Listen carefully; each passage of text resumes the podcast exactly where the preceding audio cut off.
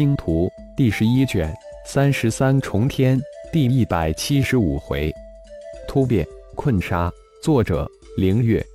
演播：山灵子。宣布再次闭关后，顶天祭出本命祭坛，从白雾迷茫的树林之上升入高空，很快就消失在昏暗朦胧的云层之中。这次修炼的最直接目标就是入微，希望能在一次进入入微之境。只有进入入微之境，才能洞彻符咒的本质，才能悟道。以本尊灵魂修炼突破魂婴之境，修炼出三十多万化形神念都无法入微；而顶天之身灵魂修炼未至魂丹之境，就无意进入入微之境，让顶天有种欣喜入狂的感觉。科技文明的进程之路，也是一个从宏观逐步进入微观的进程。如电子界，电子芯片从最初的分米级迈入毫米级，又从毫米级跨入微米级，再次从微米级突破进纳米级，最后达到皮米级。在一个肉眼根本无法看见的皮米大小的芯片中集成千亿个电子单位，这是无法想象的事情。每一次电子芯片跨入更小的微观级，就会带动整个科技文明的一个飞跃。在生物界，从最初发现遗传密码 DNA 到分析、分解、认识 DNA，再从掌握 DNA 规律到优化 DNA，那一次的飞跃，不是在微观学科的帮助下取得突破性进展。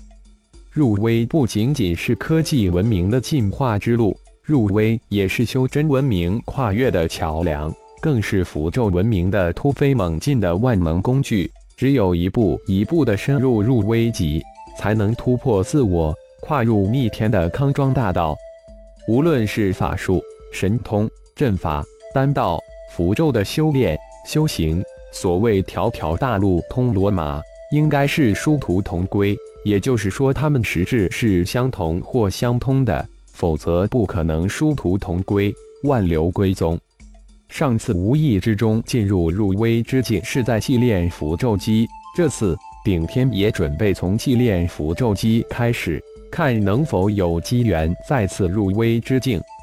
不过在进行祭炼符咒机之前，顶天分出一部分心神来运转炼神诀。这种分神化念之法，可是思感炼化诀的神通之一。而大部分的心神用在祭炼符咒机之上，这种一心多用、一举几得之法，可是浩然成功的秘法。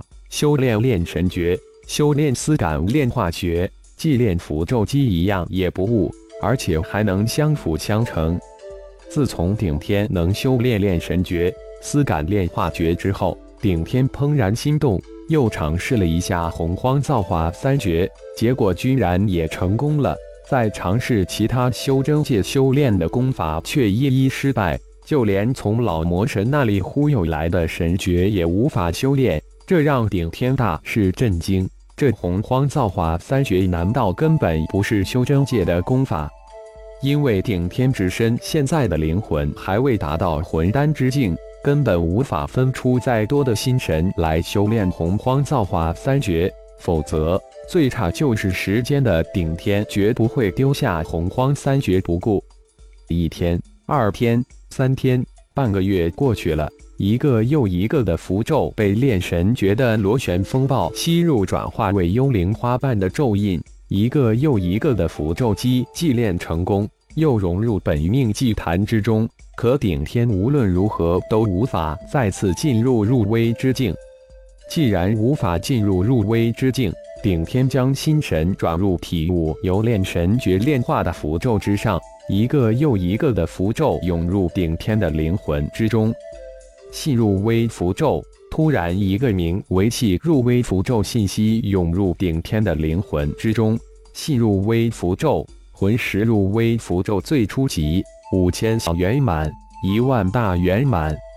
顶天恍然大悟，随即大喜。原来是自己走入了误区，根本没有入微之境之这一说法。入微需要修炼入微符咒，否则只能靠撞大运。细入微符咒，入微最初级，也就是说，除了细入微符咒外，还有更高级的入微符咒。那么，五千小圆满，一万大圆满代表什么？不会是修炼五千次细入微符咒达到小圆满，修炼一万次达到大圆满吧？顶天暗自思索。如果真如自己猜想那样，每一个符咒都相当于是一部修炼功法，不是修炼成功就完成那么简单。这么说来，自己对符咒的修炼可能被传承之书误导了，而且走入了误区。德布洛祭祀传承之书上明确说明，符咒修炼成功的标志是生成咒印，符咒修炼成功之后即可自如运用了。其他的符咒都没有细入微符咒中的小圆满、大圆满之说。如果也按照细入微符咒所说，修炼五千甚至一万次，会有什么结果呢？而且这细入微符咒修炼到大圆满后能达到什么程度？这让顶天万分的期待。还有这细入微符咒，本尊之身是否能修炼呢？似乎浩然根本没尝试过修炼顶天变化之身所修炼的符咒吧？自己似乎陷入一个认知惯性怪圈，被世俗思维约束住了手脚，一时之间。无数的想法如泉水一般涌了出来，让顶天有种立即一一验证的冲动。主人，受潮异动，你的队伍皆受困其中，情况十分的不妙。就在此时，钟灵的声音在顶天的灵魂之中响起：“以队伍现在的实力，受潮应该无法困住他们，何况还有血麒麟及几十位八级的长老。”顶天用一种肯定的语态说道：“血麒麟化身的血域自保应该着着有余呀，怎么会被困呢？这次受潮规模空前巨大，席卷整个区域。血麒麟几十个长老队伍被受潮分隔困住，已经险象环生。主人再不出手，后果不堪设想。带我到队伍那边。”顶天这才知道情况不妙。立即吩咐道：“铺天盖地的兽潮之中，顶战带领之下的四百多队伍，如同滔天巨浪中的一叶扁舟，随时都有被吞噬的危险。队伍被压缩成一团，在庞大的兽潮之中，被一步一步地推向小世界的中心方向。兽潮之中，庞然大物比比皆是，顶战的化影神刀都无法在几刀之间灭杀一头庞然大物的凶兽。”队伍陷入极其危险的境地。就在此时，天空之中雷声滚滚，脚下大地也传来阵阵的轰隆之声，随即银雷如电倾泻而下，千万银色雷电形成一个环形圈，瞬间将一大片兽潮清空。是大祭祀，大祭祀到了！瞬间，队伍欢呼成一片，大家顺着我落雷的方向向外冲。顶天大喊道。幸亏钟灵的提醒，再来迟一步只怕。随着顶天雷霆万钧一次又一次的将地面的兽潮清空，队伍也顺着清空的道路向外冲杀而去。就在众人心底暗自喘了一口气之时，整个兽巢突然又生变化，无数的凶兽突然聚合成一头头庞然大物。只是几息之间。兽巢变成了庞然大物群，而且随着被雷霆灭杀的凶兽越来越多，再次凝聚而成的凶兽也越来越巨大。庞大凶兽再一次将队伍冲杀前进的速度遏制住，雷霆之力也无法瞬间灭杀庞然大物，队伍再一次陷入极其危险的境地。